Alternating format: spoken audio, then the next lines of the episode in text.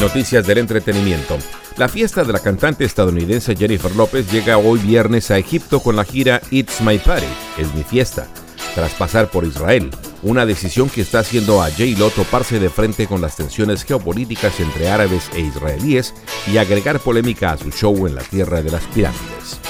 La estrella parece no haber tenido en cuenta las sensibilidades políticas de Oriente Medio al diseñar su gira internacional con la que está celebrando su cumpleaños 50 por medio mundo.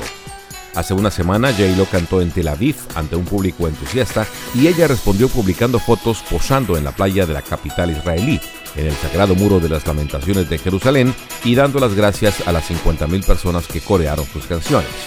De Tel Aviv voló a Moscú y la siguiente parada será hoy viernes en la localidad egipcia de Nuevo Alamein, surgida a orillas del mar Mediterráneo, una zona que se ha convertido en la predilecta para veranear entre los egipcios más pudientes y donde son frecuentes las fiestas y conciertos con invitados de renombre internacional.